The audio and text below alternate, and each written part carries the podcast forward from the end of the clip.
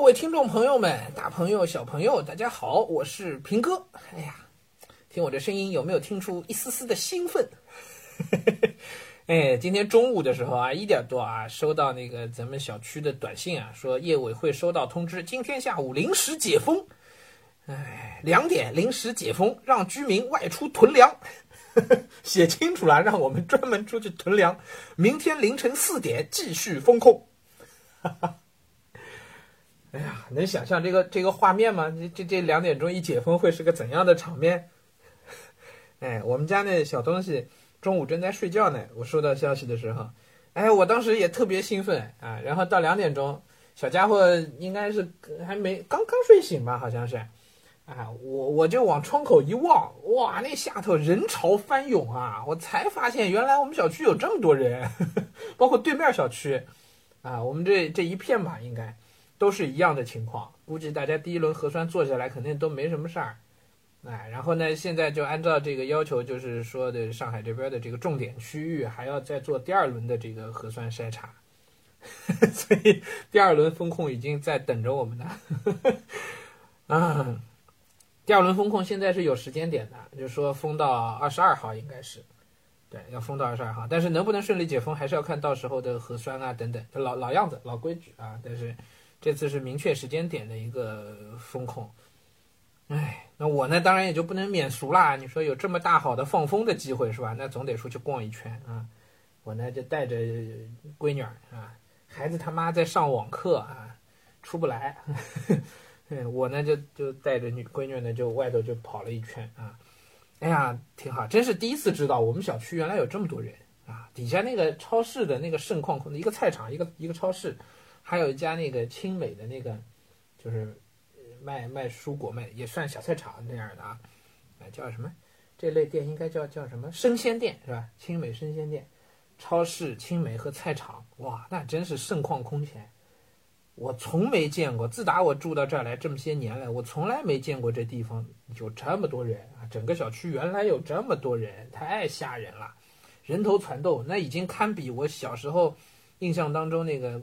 国庆节的南京路了，那已经是，那队伍根本就你排要排那队伍就特别绝望，你根本没法在那买东西。实际上，啊，我一进门就看到，就我们家那楼下那小青美那门口那队伍啊，那是收银收银的队伍，一路排出来的，绕着里边整个的这商场就跑绕一圈，然后在门口还排了三五米的队伍，太吓人了。我牵着闺女，你说我这怎么买？没法买东西是吧？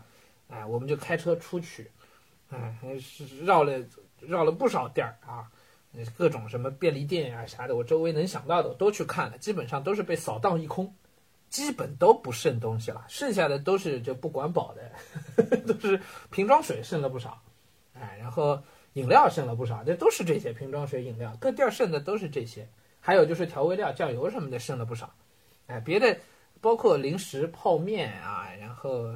反正米面油面包啥的，就全全部都被抢光了。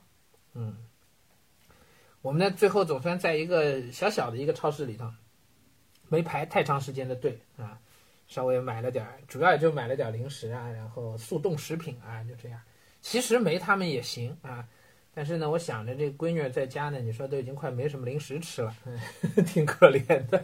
接着又至少要封控三天吧，至少之后还有三四天可能要。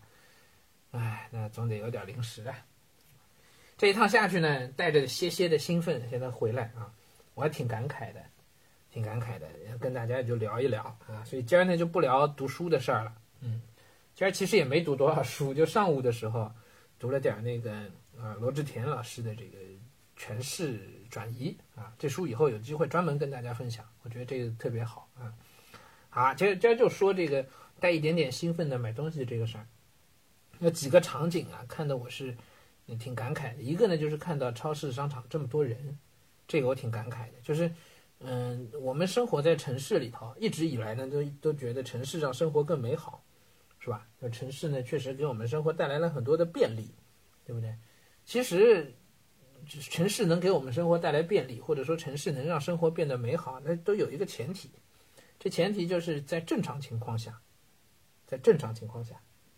对正常情况下，城市确实让生活更美好，因为城市要要养活这么一个大城市里的这么多的人口，实际上需要非常复杂的供应链的体系，对吧？嗯，但是如果发生一些特殊的状况，比如说就像我们现在这样，有点像银行挤兑啊，我们是就到菜场去挤兑，是吧？挤兑我们日常的生活用品，是吧？蔬菜、水果挤兑这些东西，一旦发生这种情况的话，立马供不应求，就正常的供应都没有办法保证，然后就会出现我之前跟大家分享过的。说几次大饥荒是吧？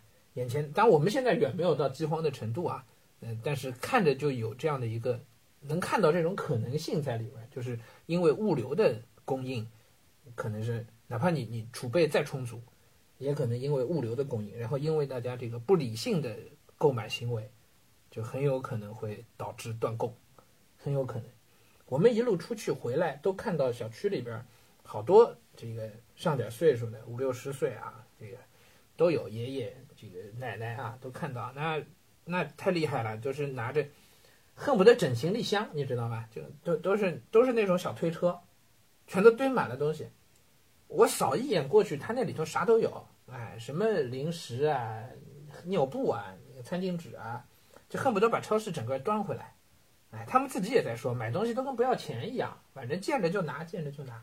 他们都是。两三个人一起动，两三个人一起一起下去，然后一个人就在那排队，剩下的人就就往里冲，然后手里拿一个篮子，看到啥就往里直接往篮子里放，但凡是觉得能用的能要的，哗，全都往里放，就是囤货嘛，囤货的那种心情。而这一一一囤起货来，你知道就就会导致很多的并发的情况都会出现，这是我感慨的一件事情啊，就是城市。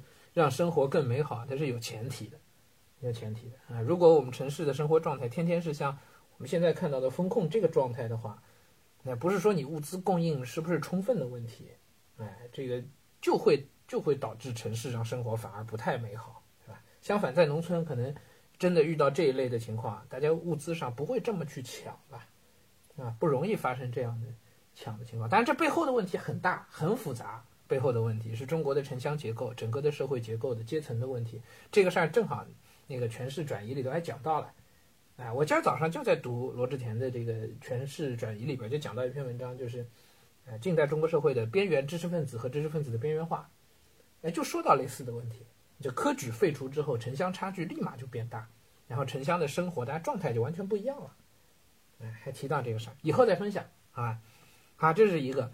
还有一个呢，我今天看到一个，就是让人特别心酸的一个画面，哎，就是我们在一个小的一个商业广场里头，那当然你走到商业广场里头去，那里头所有的店铺全部都关了，饭店什么全部都不能开嘛，是吧？面包店都没生意了，所以堂吃都取消嘛，那全部都关了，整个整个都封控起来都没了。你走到里边就看起来特别萧条，然后这个广场呢，这个这个商业中心呢，门口也有一溜的。店铺，那他要干脆就都是关了，我们也不觉得有多心酸。我说的心酸，心酸在哪儿呢？有两家小饭店，都是做偏夜宵的，都是大概下午四五点钟才开始营业的。我呢从来没进去吃过，但是我平时要走过路过呢，我经常看到他们晚上七八点啊的生意是不错的，挺热闹的。有时候我偶尔加班，因为那个店就在那个位置，就在我办公室到我家中间。有时候我偶尔晚上加班回家路，还经常看到晚上这很热闹。哎，这这回疫情，我们在其中一家店的门口就看到那老板背对着落地玻璃窗，坐在桌前在算账，明显看得出来是在算账，就是桌上摊着各种票据啊，然后红色的那几联的发票啥的，就这些东西，反正都堆在那。然后老板，我们看那个落看那个身影，就觉得特别的落寞。就他一个人在店里头，桌椅子全部都翻在那个桌子上面，他一个人背对着后面，我没看到他的表情，但是我觉得可以想象那个表情，很心酸。那门呢，就是关是关着，但是没上锁。对他，唉，已经一个礼拜没开张了，是吧？各种费用还得支付，然后往下是看不到解封的日日子的，他们其实完完全看不到，至少对他们来讲。四天一个礼拜，那那必须的，那必须的。一个礼拜以后能不能顺利的就开张也不知道，他能不能熬到那时候都不知道。同样心酸的是他隔壁那家店，那隔壁那家店，我们看到的一幕是一个小女孩，就跟我们家葡萄比他大概稍微大一些些吧。店里头一个小女孩就扒在玻璃窗，扒在那个门上，玻璃门上看着外头。那葡萄一看到就说：“哎，这里头怎么有个怎么有个人啊？”还跟他打招呼，跟那小女孩打招呼。这小女孩就神情挺木讷的看着外头。然后我就看到，我一开始都没留意，哎，葡萄一指，我往里我往里一探头，我看到这背后就他的妈妈，肯定就是老板娘嘛，是吧？要不然谁会在现在在这店里呢？老板娘，呃，在在那个柜台旁边也是坐在那儿，手里是这个桌子上面是计算器和账簿，各种账簿，也是在算账。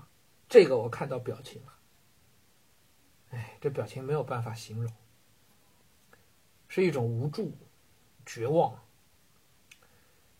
嗯，也很心酸，看得我心里很不好受，很不好受。今早上还在跟朋友聊起，说我们教育行业啊，先遇到疫情，接着呢遇到双减，哎，疫情过后呢就已经是。这个死死一波了，然后双减之后呢，就已经基本不剩下多少了。然后双减过了之后，我们现在再来一轮疫情，那就这个行业就算彻底死透了。呃，到现在大概闵行这边，我们我熟的几家机构已经停了一个礼拜了，大家纷纷都在群里边讲说，都在看还能熬多久。